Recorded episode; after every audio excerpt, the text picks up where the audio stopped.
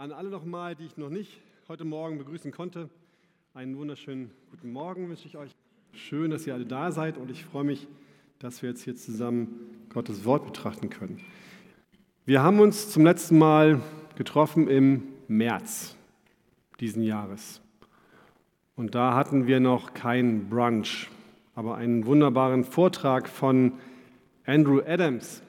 Der war sehr schön, sehr ermutigend über die Jahreslosung, die wir uns als Männer, äh, die für die Männerarbeit gezogen hatten. Diese Jahreslosung steht im Psalm 121, Vers 7 und lautet, der Herr wird dich vor allem Bösen bewahren, er wird dein Leben bewahren. Wer eine Schlachterbibel hat, der wird es etwas anders vorfinden. Das ist jetzt aus der ISV. Und allein dieser Vers, dieser eine Vers aus dem Psalm macht schon klar, dass Gott auf uns aufpasst, wie sehr er doch dafür sorgt, dass wir unter seinem Schutz stehen. Und wenn man dann den ganzen Psalm liest, dann sieht man, dass es eigentlich darin nur um diese eine Wahrheit geht.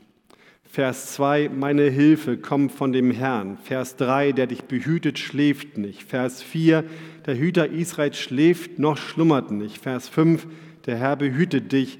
Und dann Vers 7, etwas anderes übersetzt, der Herr wird dich behüten, er behütet deine Seele und auch Vers 8, der Herr behütet.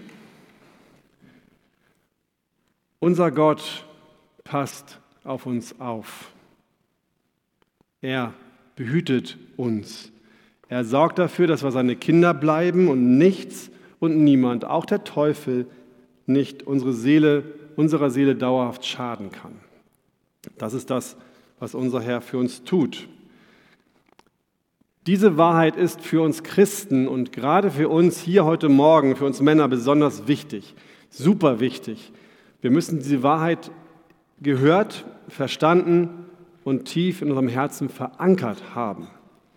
Tief in unserem Herzen müssen wir begriffen haben, dass alles, wirklich alles, was unser Vater im Himmel tut, alles, was er von uns verlangt, nicht von böser Absicht, sondern von einer tiefen Liebe zu seinen Kindern motiviert ist.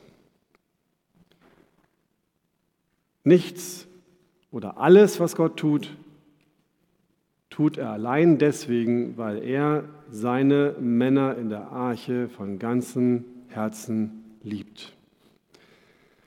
Wenn uns diese Wahrheit, das klingt jetzt so ein bisschen banal, aber wenn uns diese Wahrheit nicht tief, tief im Herzen bewusst ist, wenn wir die nicht ständig vor Augen haben, dann würde jede Ermahnung, jede Prüfung und auch Gottes Ansprüche an uns, die wir in der Bibel finden, uns daran zweifeln lassen, manches Mal zweifeln lassen, ob Gott es eigentlich wirklich gut mit uns meint und ob er nicht weiß, was ich gerade wirklich brauche. Gott ist gut. Gott meint es gut mit uns. Auch bei dem Thema, mit dem wir uns heute beschäftigen wollen. Ihr habt ein Handout auf den Tischen liegen. Die meisten von euch haben es schon genommen. Ähm, wenn nicht, nehmt ihr gerne Nummer eins. Und das Thema, was wir heute behandeln wollen, habe ich mit dem Titel überschrieben: Hingabe durch Selbstaufgabe. Und der beste Bibeltext, den wir für dieses Thema wählen können, ist ein Abschnitt, den die meisten von euch mindestens schon einmal gehört oder gelesen haben. Er steht im Philippa 2 in den Versen 5 bis 8. Da steht, denn so sollt ihr gesinnt sein, wie es Christus Jesus auch war, der, als er in der Gestalt Gottes war, es nicht wie einen Raub festhielt, Gott gleich zu sein, sondern er entäußerte sich selbst, nahm die Gestalt eines Knechtes an und wurde wie die Menschen. Und in seiner äußeren Erscheinung als Mensch erfunden, erniedrigte er sich selbst und wurde gehorsam bis zum Tod, ja bis zum Tod am Kreuz. Lass uns noch mal beten. Jesus, ich danke dir, dass wir heute Morgen hier zusammenkommen dürfen und uns genau mit diesem Thema zu beschäftigen. Ein herausforderndes Thema, ein anspruchsvolles Thema, wo wir einen wirklich unglaublich großen Vergleich anstellen mit dir, der du in deiner perfekten, sündlosen Art wirklich alles getan hast für uns, alles. Und du hast nicht ein bisschen zurückgezogen, du hast nicht einen Moment gezögert. Du warst bereit, das Äußerste auf dich zu nehmen, nur weil du deinen Vater und uns liebst. Ich danke dir dafür und ich möchte dich bitten, dass du unsere Herzen jetzt, wie wir es gesungen haben, wirklich öffnest. Dass du unsere Herzen weich machst und dass du uns verstehen lässt, Herr. Dass wir verstehen und kapieren, was das für unser Leben als Männer wirklich bedeutet und dass wir durch dich den Wunsch und die Kraft bekommen, es auch umzusetzen. Hilf du uns und segne uns, Herr. Und hilf auch mir, Herr, ich bete, dass ich das richtig rüberbringen kann und hoffe, Herr, dass das auch in deinem Sinne so formuliert worden ist. Amen. Aus diesem Text lassen sich zwei wesentliche Eigenschaften oder Merkmale heraussehen, die Jesus kennzeichneten. Es ist die Hingabe und seine Selbstaufgabe. Beide, die Hingabe und die Selbstaufgabe, werden hier gemeinsam behandelt, weil sie untrennbar zusammengehören. Das eine bedingt das andere. Sie sind wie Ursache und Wirkung, wie eine Wurzel und ihre Frucht. Und wir Männer werden in der Bibel, zum Beispiel in Epheser 5, mit Jesus verglichen und sollen so sein, wie er es auch war. Es gehört zu unserem Wesen, zu unserer Natur, dass wir Selbstaufopferung, Selbstaufgabe und die Hingabe als wesentliches Merkmal unseres Charakters entwickeln, kopieren sollen. Daher schauen wir uns heute Morgen diese beiden Punkte mal an. Selbstaufgabe und Hingabe. Und zuerst eben die Selbstaufgabe. Erster Punkt, Selbstaufgabe. In den Versen 5 bis 7 steht, denn ihr sollt so gesinnt sein, wie es Christus Jesus auch war. Das haben wir gerade gehört. Das ist das, was in Epheser 5 wiederholt war. Und jetzt, was wir denn sollen, der, als er in der Gestalt Gottes war, es nicht wie einen Raub festhielt, Gott gleich zu sein, sondern er entäußerte sich selbst, nahm die Gestalt eines Knechtes an und wurde wie die Menschen. Diese paar Verse zeigen uns zwei Wahrheiten über die Selbstaufgabe. Die erste ist, dass wir, wenn wir uns selbst aufgeben oder aufopfern wollen, zuerst kapitulieren müssen. Vor der Selbstaufgabe steht die Kapitulation.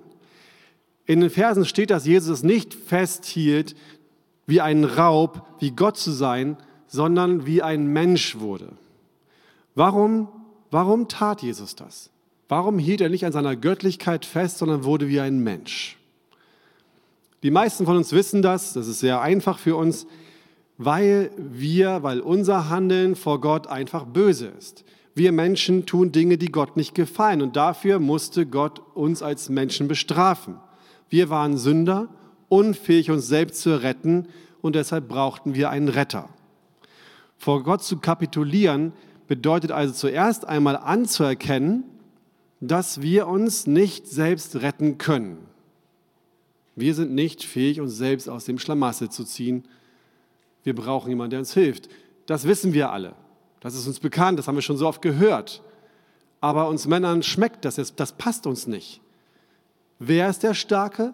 Wer ist der, das schafft? Zu wem kommt der Sohn und fragt, kannst du mir mal helfen? Zu Papa. Natürlich. Und ich weiß nicht, ob ihr so ein bisschen seid wie ich. Ich genieße diese Rolle. Ich mag es, der Starke zu sein. Und der Gedanke, älter zu werden, schwach zu werden, bedürftig zu werden, gefällt mir überhaupt nicht.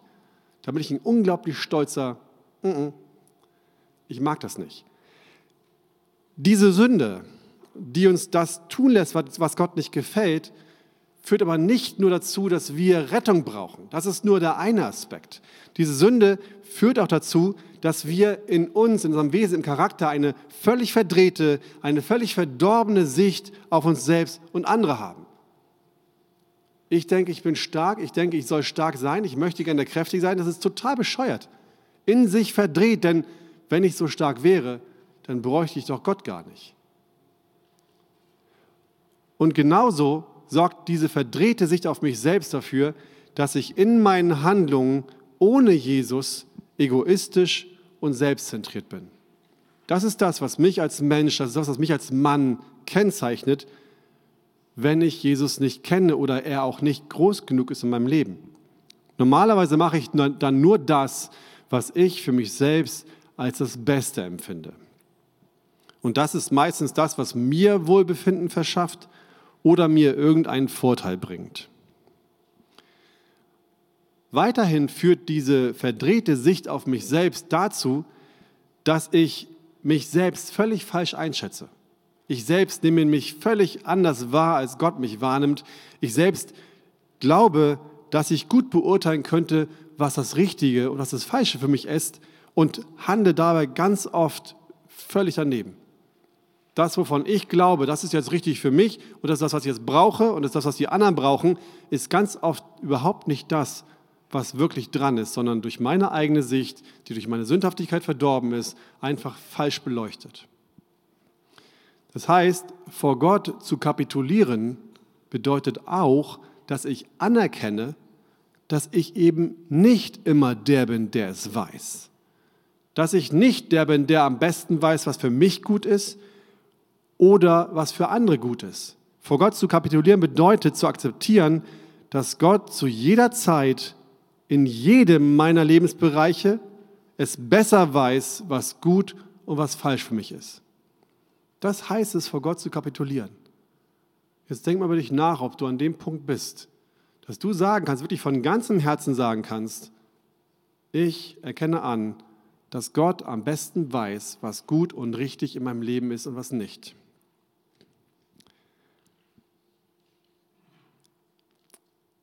Selbst dann, wenn ich nicht verstehe, warum ich das jetzt aushalten muss, und selbst dann, wenn ich weder Kraft noch Lust habe, das zu tun, was Gott gerade von mir verlangt. Und ich glaube, wir kennen alle genügend Situationen, in denen wir standen, in der Familie, im Freundeskreis, in der Gemeinde, wo wir dachten so, nee, das mache ich nicht, das schaffe ich nicht, das kann man nicht von mir verlangen. Und doch war es, war es das, was Gott in dem Moment von uns eigentlich wirklich wollte. Das Zweite, was wir aus den Versen lernen, ist, dem Vorbild von Jesus zu folgen, wenn wir in der Selbstaufgabe richtig davor sein wollen.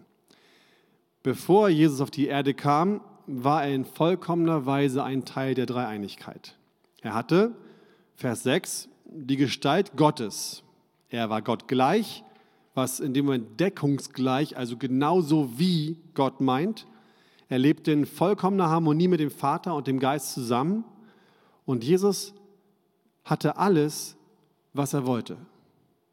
Sein Komfort, seine Ruhe, seine Liebe, die er erlebte, seine Bedürfnisse, alles wurde in vollkommener Art und Weise erfüllt und gestillt. Das war das, was er hatte. Und dann lesen wir in, Kapitel, äh, in den Versen 6, dass er das alles nicht wie ein Raub festhielt. Paulus gebraucht hier ein Bild, das den Menschen damals aus der Natur vollkommen vertraut war. In Israel gab es Löwen. Wenn ein Löwe ein Tier gerissen hat, dann verteidigt er seine Beute, seinen Raub gegen andere Tiere mit allen Mitteln. Er gräbt seine Eckzähne in das Fleisch hinein und krallt sich mit seinen Spitzenkrallen in diesem Fleisch fest. Er klammert sich daran, damit auf keinen Fall irgendein anderes Tier auch nur ein Stückchen seiner Beute ihm wegnehmen kann. Wir Menschen haben zwar nicht solche Eckzähne, auch keine Krallen, und wir reißen auch oder wir, wir krallen auch unsere Eckzähne nicht im Fleisch fest, das weiß ich. Aber ich glaube, dass wir in unserem Verhalten trotzdem manches Mal viel mehr so sind wie diese Tiere, als wir es glauben. Etwas wie ein Raub festzuhalten bedeutet dann, eine Beute, ein Glücksfund oder Geschenk des Zufalls, das man für ein gefundenes Fressen, für einen Gewinn hält, für einen Gewinn hält um keinen Preis der Welt wiederherzugeben. Einige von euch schauen manchmal YouTube, ne? glaube ich da habe ich gerade vor zwei Tagen mich auf so ein Video gestoßen, so, so ähm, lustige Sachen bei Sports-Events. Und da ist es manchmal so, dass die ähm, Spieler, die Stars auf dem Feld, freundlicherweise am Ende eines Spiels so eine Trophäe in die Menge schmeißen. Sei es ein Baseball oder ein Hockeyschläger oder auch ein T-Shirt, so ein durchgeschwitztes Ding. Oh. Oder auch so ein Tuch, irgendwas auf jeden Fall. Werfen sie in die Menge. Und was passiert dann? Dort, wo dieses, diese Trophäe landet, bildet sich ein Pulk, eine, eine Rangelei. Und die Person, die es aber zuerst gefangen hat, ihr könnt es gerne mal nachher gucken, das ist sehr obskur manchmal, die Person, die es zuerst gefangen hat, die, die nimmt das, dieses, diese Trophäe, krallt es fest, drückt es an sich und, und von überall kommen Hände und greifen danach, aber mit aller Gewalt versucht sie es nicht wieder herzugeben und doch Besitzer dieser Beute zu bleiben. Eigentlich genauso wie ein Löwe, der seine Beute festhält. Jesus war nicht so. Wir sind so. Wir machen das so. Wir wollen Dinge, die uns wertvoll sind, mit aller Macht behalten. Wir geben das nicht mehr her einfach so. Jedenfalls nicht, wenn Gott uns dann nicht überführt hat. Und obwohl Jesus bewusst war, was vor ihm steht, obwohl er genau wusste, was passieren würde, wenn er ans Kreuz geht und stirbt für uns, krallte er sich nicht an dem fest, was er hatte. Er hielt es nicht wie ein Raub fest. Er bestand nicht auf sein Recht und versuchte auch nicht mit allen Mitteln zu verhindern, dass er seine vollkommene Göttlichkeit verlor. Er gab sich selbst auf und ließ los, was ihm am liebsten war. Sich selbst aufzugeben bedeutet also, den Besitz oder die Kontrolle an einen anderen abzugeben, sich der Macht, der Kontrolle, der Autorität eines anderen unterzuordnen. Das gesamte Neue Testament, wie es in Philippa 2 in Vers 6 bis 8 zusammengefasst ist, zeigt uns, dass Christus bereit war, seine Rechte und Vorrechte als Gott dem Willen, der Absicht und dem Plan seines Vaters zu überlassen. Das ist das, was Jesus gemacht hat. Aus diesem Verzicht reifte dann die Bereitschaft, sich Gottes Plan unterzuordnen, ganz gleich und wirklich ganz gleich, was dieser Plan verlangte. Wenn man uns heute Morgen fragen würde, woran kreizt du dich fest wie ein Löwe? Welche Beute willst du nicht hergeben? Was ist deine Trophäe, die du bekommen hast, die du unter, unter keinen Umständen wieder loslassen wirst. Dann werden die meisten da sitzen oder wahrscheinlich alle von uns da sitzen und denken so, sowas habe ich nicht. Ich bin nicht der, der an den Dingen festhält. Ich bin ein Christ, ich habe Gott lieb. Wenn er das haben möchte, dann c'est la vie. Aber überleg mal, was man dir wegnehmen könnte, damit du anfängst, in deinem Leben unzufrieden zu werden. Was müsste ich, also wenn ich es könnte, was müsste ich dir heute Morgen nehmen, damit du unzufrieden werden würdest? Dein Erfolg im Job? Deine Stellung, die du in der Firma hast? Deine Position innerhalb der Abteilung, für die du gearbeitet hast? Deine Stellung unter Kollegen, die dich in gewisser Weise positioniert im Vergleich mit den anderen?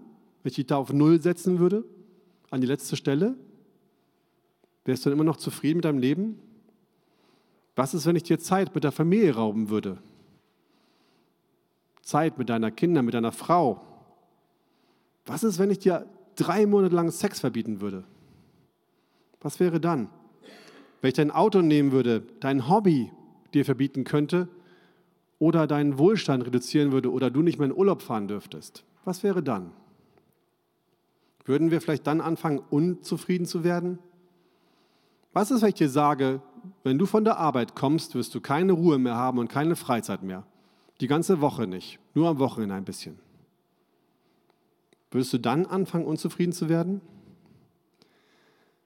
Die meisten Menschen halten Dinge wie persönlichen Frieden, Glück, Komfort, Wohlstand, Sicherheit, Freunde, gute Gesundheit, erfüllende Erfahrungen und die Ausschöpfung des eigenen Potenzials für sehr wichtig in ihrem Leben.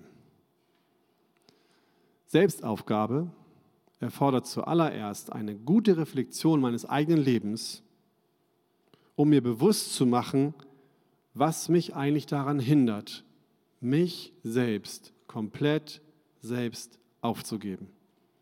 In dem Sinne, wie Christus das getan hat. Jetzt dürfen wir natürlich nicht missverstehen, dürfen wir Wohlstand haben? Ja. Sollen wir Freunde haben? Unbedingt, ist biblisch. Wir sollen Begleiter haben in unserem Leben. Wir dürfen Ruhe haben. Es ist sogar biblisch, Ruhe einzuhalten, sonst würde es den Sabbat nicht geben. Gott weiß, dass wir Ruhe brauchen. Es ist ein biblisches Gebot. Die Frage ist nur, wofür lebst du? Was bestimmt dein Leben? Lebst du hauptsächlich dafür, dass, dass sich deine eigenen Pläne erfüllen, dass du selbst das bekommst, was du dir vorgenommen hast? Oder lebst du hauptsächlich in Hingabe dafür, dass sich Gottes Pläne in deinem Leben und in dem Leben anderer erfüllen? Ohne Selbstaufgabe werden wir immer wieder vor allem unsere eigenen Pläne verfolgen. Wir werden immer wieder anfangen zu kämpfen, wenn wir behindert werden, unsere eigenen Ziele zu erreichen oder die Pläne umzusetzen, die wir uns gemacht haben. Jesus hat uns vorgelebt, dass das nicht Gottes Ziel mit uns ist. Unsere eigenen Pläne dürfen nicht das sein, was unser Leben treibt. Unsere eigenen Pläne sind ein Nebeneffekt, der durch Gottes souveränen Wohlgefallen auch zustande kommt. Gott lässt zu, dass unsere Pläne geschehen, wenn sie in seinen großen Plan reinpassen. Aber es ist nicht die Hauptsache, für die wir leben dürfen. Jesu Vorbild zeigt uns, dass wir geschaffen worden sind, damit nicht wir im Mittelpunkt stehen, sondern andere, ein anderer vor allen Dingen bei uns im Mittelpunkt steht. Paulus geht hier sogar noch weiter. Vers 7, da steht, sondern er entäußerte sich selbst, nahm die Gestalt eines Knechtes an und wurde wie die Menschen. Selbstaufgabe bedeutet nicht nur, dass wir die eigenen Ziele unseres, unsere eigenen Wünsche, wenn es nötig ist, loslassen, sondern es bedeutet, dass wir uns demütigen. Selbstaufgabe bedeutet, dass wir uns auch selbst demütigen. Wir sind nicht von Gott bestimmt worden, Herren zu sein. Keiner von uns ist von Gott auserwählt worden, damit wir als Herren empfangen. Gott hat uns dazu bestimmt, Knechte zu sein. Er sagt es hier. Jesus nahm Knechtsgestalt an. Er nahm keine Herrengestalt auf der Erde, sondern er wurde ein Knecht. Zuallererst geht es darum, für einen Knecht Gott zu dienen oder dem Herrn zu dienen und auch denen zu dienen, die man uns anvertraut hat. Im Lukas-Evangelium macht Jesus uns deutlich, was das genau bedeutet.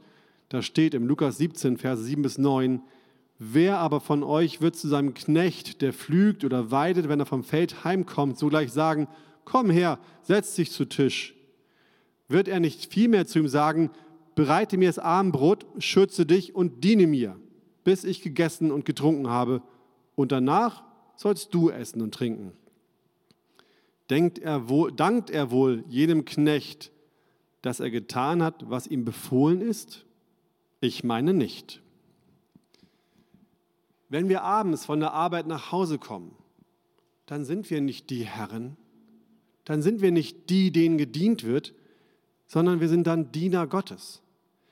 Wenn wir unser Wochenende, unsere Freizeit planen, dann sind nicht wir die Herren, dann sind wir Diener Gottes. Wenn wir uns überlegen, was wir mit unserem Geld anfangen wollen oder ob wir uns etwas kaufen wollen, sei es ein neues Smartphone oder ein neues Auto oder was auch immer, dann sind nicht wir die Herren, die, zu, die entscheiden dürfen, was sie zu tun haben, sondern sind wir Diener Gottes. Das klingt nicht so nach einem Leben, was wir uns wirklich wünschen, oder? Andauernd zurückzustecken, nichts für sich selbst machen zu dürfen, immer nur zu überlegen, wie ich anderen dienen kann. Hm, das ist ein tolles Leben. Und da kommt wieder diese Wahrheit rein, die ich zu Anfang bewusst reingenommen habe, was wir in diesem Moment nicht unter keinen Umständen vergessen dürfen. Was steht im Psalm 121? Der Herr behütet mich, der Herr behütet mich, der Herr behütet mich, der Herr behütet mich. Das ist nur ein Psalm.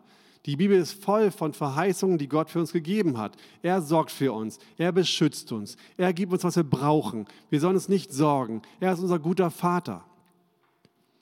Wenn wir diese Wahrheit verstanden haben, dann, dann haben wir verstanden, dass auch wenn wir uns selbst als Diener sehen und nicht als Herren, wir trotzdem wissen dürfen, ich werde nicht zu kurz kommen. Ich werde in meinem Leben nichts von dem vermissen, was ich wirklich brauche, um glücklich zu sein, denn mein Gott, mein Herr, mein Vater im Himmel sorgt für mich und hat mich im Blick. Viel besser, als ich es könnte, weil ich in meiner verdrehten Sicht auf mich selbst eigentlich gar nicht richtig weiß, was gut und was schlecht für mich ist. Gott will uns nicht unterdrücken, sondern uns helfen, so zu leben, wie er es möchte. Und ihr Lieben, wenn wir so leben, wie Gott es möchte und wir, wir wirklich Kinder Gottes sind, dann werden wir damit glücklich sein. Dann werden wir alles haben, was wir brauchen. Uns wird es, wir werden nichts vermissen, weil er uns alles gibt, was wir brauchen und er uns Zufriedenheit schenkt in unserem Herzen. Was heißt es also nun, sich hinzugeben? Wir sprechen davon von Selbstaufgabe, von der ersten, von der Wurzel der Hingabe. Aber was heißt es, sich hinzugeben? Zweiter Punkt, Hingabe. In Vers 8 beschreibt Paulus diese, diese, diese Hingabe oder das Opfer so. Und in seiner äußeren Erscheinung als Mensch erfunden und dann erniedrigte er sich selbst und wurde gehorsam bis zum Tod, ja bis zum Tod am Kreuz. Indem sich Jesus vollkommen, vollkommen und wirklich vollkommen dem Willen seines Vaters unterwarf, gab er sich selbst auf und dem Gehorsam, dem Willen Gottes vollkommen hin. Das größte Verlangen, was Christus in seinem Herzen hatte, war, das zu tun, was sein Vater für richtig hielt. Und sich damit, aus diesem Verlangen heraus, mit seinem ganzen Leben nicht nur seinem Vater, sondern auch uns hinzugeben. Diese Hingabe ist nicht immer leicht. Und große Selbstaufgabe bedeutet, und das wird in dem Gebet von Jesus deutlich, immer auch ein großes Opfer. Als er im Garten Gethsemane am Abend betete, bevor er gefangen genommen wurde, da lesen wir in Lukas 22, 42 das hier. Vater, wenn du diesen Kelch von mir nehmen willst, doch nicht ich, nicht mein, sondern dein Wille geschehe. Jesus sprach hier von einem Kelch, der an ihm vorübergehen sollte. Ein Kelch, von wo er wusste, dass das unglaublich hart für ihn werden würde. So hart, dass er in diesem Gebet, in diesem Ringkampf, den er führte, so sehr unter Druck stand, dass aus seinen Schweißporen Blut herausdrang und sich mit seinem Schweiß vermischte und von seinem Kopf runtertropfte, als wenn er bluten würde diese, diese das hat man mal medizinisch untersucht, diese unglaublichen inneren Kämpfe, dieser Druck, der entsteht, kann tatsächlich dazu führen bei Menschen, dass es passiert. Aber damit das passiert, muss dieser Mensch unter einer unfassbaren großen Anspannung stehen. Eine Anspannung, die noch keiner von uns bisher erlebt hatte. Es war Jesus bewusst, dass dieser Schritt, den er gehen würde, bedeuten würde, dass er am Kreuz vollkommen allein, von seinem Vater verlassen, den ganzen Zorn Gottes ertragen musste. Das heißt, Jesus hat nicht nur seine Göttlichkeit verlassen, er hat nicht nur dieses wurmhafte Leben auf dieser Erde auf sich genommen, sondern er ist noch weitergegangen, hat gesagt, meine Hingabe geht so weit, dass ich bereit bin, das Äußerste zu tun, was kein Mensch aushalten kann, um all das zu ertragen, was ich gar nicht verdient habe. Das ist echte Hingabe, die er für seinen Vater im Himmel tat, aus Gehorsam und für uns. Echte Hingabe beginnt damit, dass ich mich selbst zurücknehme. Es geht zuallererst darum, nicht darum, was ich denke oder will, sondern darum, was jemand anderes von mir wünscht und erwartet. Meine Fähigkeiten, meine Kraft, meine Begabung, meine Wohnung, meine Zeit, mein Geld, alles, wirklich alles, was ich bin und habe, habe ich nicht zuallererst dazu bekommen, dass ich es für mich selbst einsetze. Gott hat sie uns gegeben, damit wir sie für andere einsetzen. Und echte Hingabe geht dann aber noch weiter. Es geht nicht nur darum, dass ich bereit bin, ein bisschen von dem, was ich habe, abzugeben, mich ein bisschen einzuschränken, ein bisschen aufzuhören, mich selbst zu denken, sondern dass ich bereit bin, zuerst, zuallererst zu geben und erst danach an mich zu denken. Auf den ersten Blick scheint das doch eigentlich das Gleiche zu sein. Ob ich jetzt mich einschränke, mich zurücknehme oder zuerst an andere denke. Ist das nicht dasselbe? Nein, es ist nicht. Zuerst an andere zu denken bedeutet, dass ich die Gefahr eingehe, das Risiko auf mich nehme, dass danach nichts mehr für mich übrig bleibt.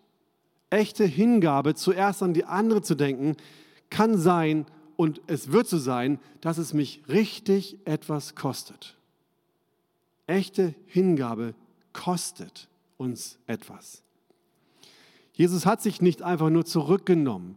Er hat nicht einfach nur gesagt, okay, ich verzichte mal eine Zeit lang auf das Schöne, was ich habe. Nein, er entäußerte sich selbst und nahm die Gestalt eines Knechts an.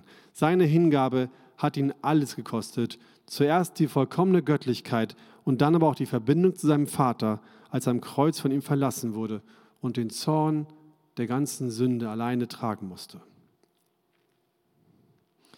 Echte Hingabe bedeutet für uns also, dass ich bereit bin, dass ich innerlich bereit bin, wirklich alles zu geben, was ich bin und was ich habe. Wenn wir das so annehmen können und verstanden haben, dann ist es wichtig, dass wir uns auch überlegen, bei so einem großen Opfer, für wen soll ich es bringen? Wer ist der, dem ich mich vollkommen hingeben soll? Das klingt jetzt auch wieder ein bisschen banal, so ein bisschen ist doch klar, Björn, was ist, das, was ist das für eine Frage? Natürlich Gott. Ja, ja, klar, natürlich Gott. Ihr wisst ja, 90 Prozent antworten richtig immer Jesus. Aber das geht ein bisschen weiter. Natürlich hat zuallererst Gott über allem und ganz er allein das Recht, von uns alles zu fordern, was wir haben. Wir sind Verwalter dessen, was er uns gegeben hat. Er darf uns auffordern, alles zu geben, was wir haben. Er hat uns geschaffen, er hat uns gerettet, ihm gehören wir und somit alles, was wir besitzen und was wir können. Wir sind sein Eigentum, er allein hat die Autorität. Alle anderen Personen, meine Ehefrau, meine Kinder, meine Freunde, meine Eltern, meine andere Gläubige in der Gemeinde, die kommen alle erst danach. Zuallererst ist die Hingabe für Gott, danach für alle um uns herum. Warum ist das so wichtig, dass wir uns das klar machen? Weil es nicht immer Gott gewollt sein muss, dass wir uns einer Person hingeben. Was meine ich damit? Die Hingabe zu einem Menschen, wie wir sie vielleicht als Ehemänner für unsere Frauen haben sollen, muss immer mit seinem Wort, dem, was in der Bibel steht, übereinstimmen. Hingabe zu anderen Menschen muss immer im Einklang mit dem sein, was Gott in seinem Wort von uns fordert. In Kirchen, in denen das Wohlstandsevangelium gepredigt und von den Pastoren gelebt wird, da geben sich die Menschen mit all ihren Finanzen ihrer Leiterschaft hin, obwohl die Pastoren in manchen Kirchen sich einfach nur daran bereichern. Ist diese Hingabe richtig? Nein, ist sie nicht. In, wie sagt man heute so gerne, in toxischen Beziehungen, da meint die Frau, sich ihrem Mann vollkommen hinzugeben. Aber in Wirklichkeit ist das keine Hingabe, sondern Unterwürfigkeit. Umgekehrt, wenn du als Ehemann meinst, wieso ich gebe mich meiner Frau doch hin, ich tue alles, was sie braucht und was sie von mir verlangt, aber im Hinterkopf hat, dann ist sie nämlich freundlich und ich darf zu ihr ins Bett. Dann ist das keine Hingabe. Das ist nicht das, was die Bibel mit Hingabe meint. Ananias und Sapphira, ein Ehepaar aus der Apostelgeschichte, gaben vor, ihren Reichtum, den sie hatten, ganz Gott hinzugeben. Das war keine Hingabe, denn in Wirklichkeit haben sie es nur getan, damit sie in der Gemeinde Anerkennung bekommen und haben Gott und die Apostel belogen.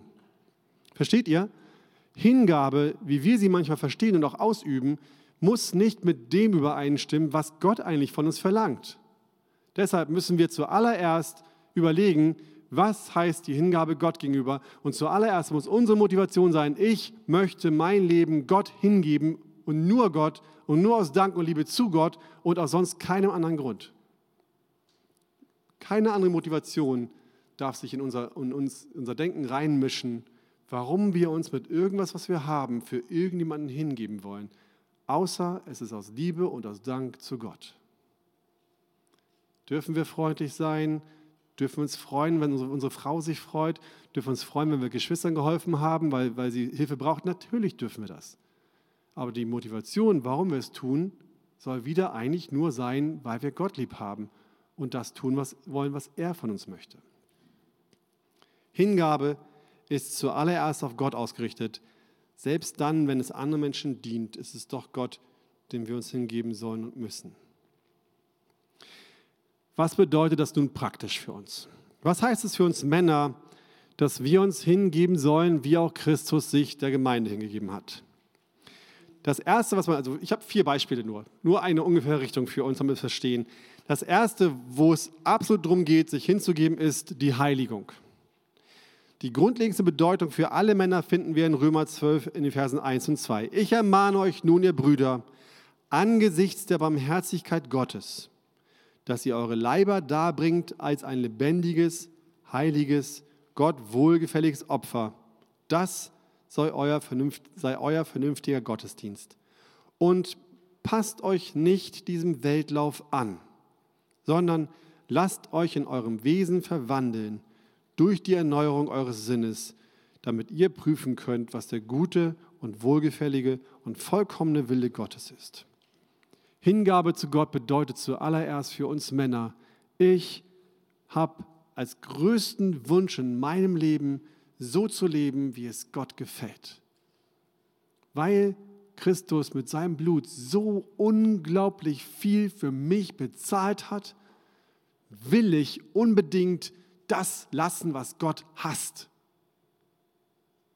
Wenn ich Gott wirklich lieb habe, wirklich lieb habe und mich ihm hingebe, dann liebe ich meine Sünde nicht mehr. Dann hasse ich, was ich tue. Ja, und ich weiß, wie sagt Paulus so schön, das Gute, was ich will, das tue ich nicht, das Böse, was ich nicht will, das tue ich. Ja, es ist ein Kampf. Heiligung ist ein Kampf. Wir sind noch nicht fertig. Wir sind noch nicht tot und noch nicht im Himmel angekommen. Wir kämpfen, aber entscheidend ist, dass du kämpfst. Hingabe heißt nicht zu akzeptieren, dass wir schwach sind. Hingabe heißt dafür zu kämpfen, dass wir Gott besser gefallen. Das ist das, was wir als hingebungsvolle Männer unserem Gott gegenüber tun. Das zweite ist die Hingabe an die Ehefrauen. Alle die, die unter uns schon verheiratet sind oder vielleicht noch vorhaben zu heiraten irgendwann, finden in Epheser 5 ab Vers 25 was Hingabe in Bezug auf unsere Ehefrauen bedeutet. Ihr Männer, liebt eure Frauen, gleich wie auch der Christus die Gemeinde geliebt hat und sich selbst für sie hingegeben hat. Vers 27, damit sie heilig und tadellos sei. Und Vers 29, und sie genährt und gepflegt ist wie die Gemeinde. Gott fordert uns auf, dass wir unseren Frauen gegenüber genauso sind, uns genauso verhalten, wie Jesus sich uns gegenüber verhält seiner Gemeinde. Wir Männer sind aufgefordert, in unseren Ehen zuerst daran zu denken, wie wir unseren Frauen dienen können und nicht zuerst daran zu denken, was wir von unseren Frauen am besten kriegen können. Ich habe es vorhin schon gesagt, wenn wir abends nach Hause kommen, dann sind wir nicht die Herren, denen gedient wird, dann sind wir die Diener, die unserer Familie dienen. Sich unseren Frauen hinzugeben, heißt zuallererst sich zu überlegen, was kann ich tun, was braucht meine Frau von mir, dass sie in ihrer Beziehung zu Christus besser wachsen kann und heiliger und schöner wird vor ihrem Gott. Denn was wir Männer oft auch vergessen ist, unsere Frauen sind nicht nur unsere Ehefrauen, es sind auch Schwestern im Herrn. Es sind Glaubensgeschwister, die genauso auf dem Weg der Heiligung sind wie wir auch. Und sie werden einmal vor Gott stehen und sich genauso verantworten müssen, nicht im Gericht, aber auch so merken, was nicht mehr läuft, was nicht gelaufen ist, wie auch wir. Das heißt, wir als Männer, als Ehemänner sind aufgefordert, ihnen zu helfen, in ihrer Heiligung zu wachsen. Und darüber hinaus auch zu überlegen, was wir ihnen Gutes tun können, damit sie im Alltag, in dem sie leben, das tun können, das besser tun können, was Gott von ihnen möchte. Den Willen Gottes besser zu erfüllen. Wenn du heute nach Hause fährst, mein lieber Freund, mein lieber Bruder, dann mach dir bewusst, dass du, wenn du Familie hast, von Gott eingesetzt bist, Pastor dieser Familie zu sein.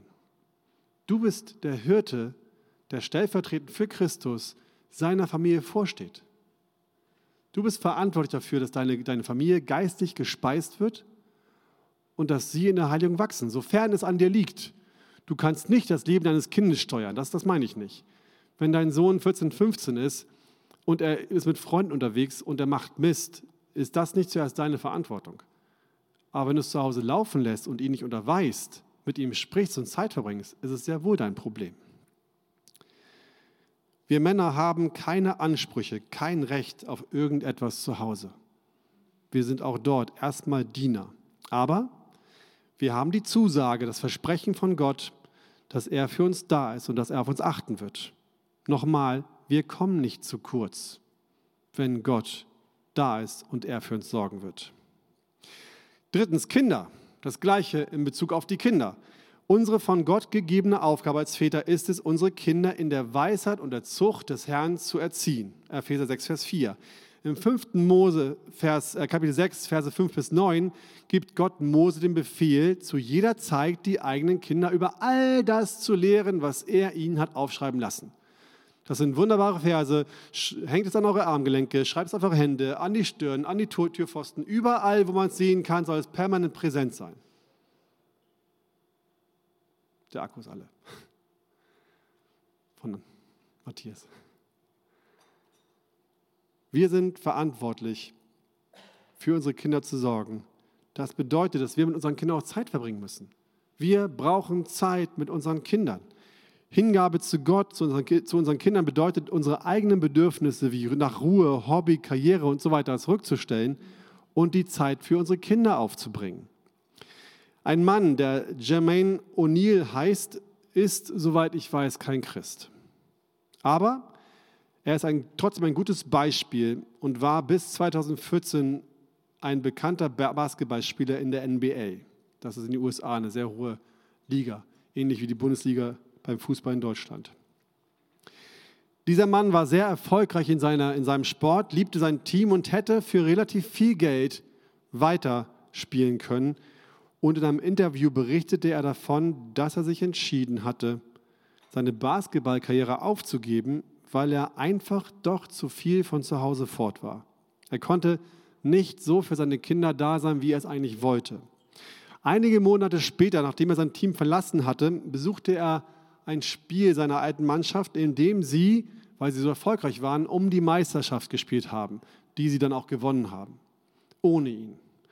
Und während er dort auf dem Rang saß, packte ihn die Sehnsucht, doch auch bei dieser Mannschaft wieder mitzuspielen. Er sah, wie weit sie gekommen war. Er sah, dass es die Chance gewesen wäre, in der NBA als einer von den Spielern dazustehen, die die Meisterschaft gewonnen hatten. Und während er da so saß und darüber nachdachte, ging es dann im Interview so weiter, indem er sagte, ein paar Minuten später summte mein Telefon. Meine Tochter hatte eine SMS verschickt. Darin schrieb sie, wie sehr sie sich freute, dass er zu Hause war und wie viel es ihr bedeutete, dass er mit ihr reiste und ihr beim Volleyballspielen zusah. Und auch für ihren Bruder da war. Und dann, Dad, dass du zu Hause bist, ist, als ob du ein Champion wärst. Das hat ihn emotional so angepackt, sagte O'Neill, als sie mir schrieb, wie viel es ihr bedeutete, dass es das zu bekommen. Und das klärte alles für ihn. Die Traurigkeit war verflogen. All die Gefühle, die ich hatte, weil ich die Meisterschaft verpasst hatte, das war's. Und ich wusste, dass meine Zeit vorbei war. Wenn selbst so ein Mann, ein Mensch aus der Welt, der Gott nicht kennt, die Bedeutung, wenn so ein Mann die Bedeutung klar wird, die es hat, als Vater zu Hause zu sein, wie wertvoll es ist, präsent zu sein als Vater. Nicht nur zu Hause zu sein, an seinem, in seinem Hobbykeller zu sitzen oder irgendwas zu machen am Computer oder Smartphone, sondern wirklich für seine Kinder präsent zu sein, ansprechbar, aktiv. Wie, wie viel mehr muss es doch uns Männern, die wir Christen sind und Gott kennen, bewusst sein, dass wir zu Hause gebraucht werden. Und ich weiß, jetzt spreche ich nur die Väter an, aber ihr lieben Opas, ihr lieben Junggesellen, wenn Menschen in der Welt begreifen, wie wertvoll es ist, sich in das Leben anderer zu investieren, wie viel mehr müssen dann wir Christen begreifen, dass wir in dem Leben anderer Menschen investieren sollten? Vielleicht hast du Enkelkinder, die dich brauchen, vielleicht sogar von Eltern, die nicht gläubig sind. Freunde, die dich brauchen. Und wenn ihr niemanden wisst, ich kann euch gerne aus der Gemeinde einige nennen, die sich wirklich freuen würden, wenn man in sie investieren würde. Viertens, Hingabe in den Bau des Reiches Gottes. Sich Gottes Plan zu unterwerfen, kann auch bedeuten, seine Kinder zu opfern. oder seine Güter, unseren Ruf, unsere Bequemlichkeit, unseren Komfort und eine ganze Reihe anderer Dinge, die wir doch so fest in unseren Händen halten. Bin ich bereit, Gottes Ruf zu folgen, wenn er sagt, weißt du was, ich möchte, dass du in eine, eine andere Stadt ziehst. Ich will, dass du mit nach, weiß ich nicht, was ist denn da unten? Braunschweig gehst, weil dort eine Gemeinde gegründet werden soll. Ich möchte, dass du mit nach Flensburg gehst, also wunderschöne Stadt, aber sehr, sehr weit draußen, weil ich dort eine Gemeinde gründen möchte. Ich will, dass du darauf verzichtest, dein Kind in deiner Nähe zu haben. Das wäre für mich besonders hart. Ich möchte meine Jungs bei mir haben, in meinem Umfeld. Ich möchte, dass du darauf verzichtest, Björn, deine Kinder dein Leben lang bei dir zu behalten, weil ich sie einsetzen möchte, um woanders Gemeinde zu gründen. Und du wirst sie nur noch einmal im Jahr sehen. Für mich aktuell unvorstellbar. Sich Gott hinzugeben, meint aber genau das. Die eigenen Wünsche, die eigenen Bedürfnisse zurückzustellen und darauf zu hören, was Gott möchte. Zum Beispiel, weil du auch selbst gerufen bist, in einer Gemeindegründung mitzuarbeiten. Weil Gott nicht will, dass du in der großen Arche bleibst und dort alles so gemütlich und schön ist mit den ganzen Ressourcen und dem Männerfrühstück, was wir alles so Schönes haben, sondern weil er will, dass du selbst ein Männerfrühstück aufbaust mit nur fünf Brüdern an einem Tisch. Und du bist dann gefordert, dort die Andacht zu halten. Ist es etwas, was du in deinem Kopf zulassen kannst oder denkst du, nö, das ist mir zu unkomfortabel, nicht schön genug. John Piper hat in einem Vortrag aus einem Buch zitiert. Da schreibt er 1939, schrieb Howard Guinness, einer der frühen Gründer der International Fellowship of Evangelical Students, ein kleines Buch mit dem Titel Sacrifice. Er versuchte damals das zu tun, 1939. Das ist nicht heute, 1939. Was ich heute versuche zu tun. Er schrieb, wo sind die jungen Männer und Frauen dieser Generation, die ihr Leben billig halten und bis zum Tod treu sein werden, die ihr Leben für Christus verlieren und es aus, Liebe zu ihm wegwerfen werden? Wo sind diejenigen, die gefährlich leben und in diesem Dienst rücksichtslos sein wollen? Wo sind die Männer des Gebets? Wo sind die Männer, denen, es, denen Gottes Wort wichtiger ist als ihre tägliche Nahrung? Wo sind die Männer, die wie einst Mose von Angesicht zu Angesicht mit Gott sprechen, so wie ein Mensch mit seinem Freund spricht? Wo sind die Männer Gottes in diesen Tagen der Macht Gottes? Ihr lieben Männer, lasst uns beten. Lasst uns beten und uns gegenseitig Mut machen, dass wir Männer werden, wie sie von Guinness beschrieben werden. Männer, die bereit sind, Gott wirklich ihr ganzes Leben hinzugeben und nicht Angst haben, zu kurz zu kommen. Männer, die bereit sind und wirklich tief im Herzen verstanden haben, Gott alles zu geben, ist für mich ein Riesengewinn, weil Gott selbst die größte Freude in meinem Leben ist und nicht nur das, was ich so alles nebenbei auch noch habe. Darf ich es haben? Ja, nochmal. Ja, wir dürfen es haben. Darf ich mich daran freuen, freuen, heute Abend in die Elbe zu fahren, ein schönes Bierchen zu zischen? Ja, das darf ich. Soll es mein Leben bestimmen?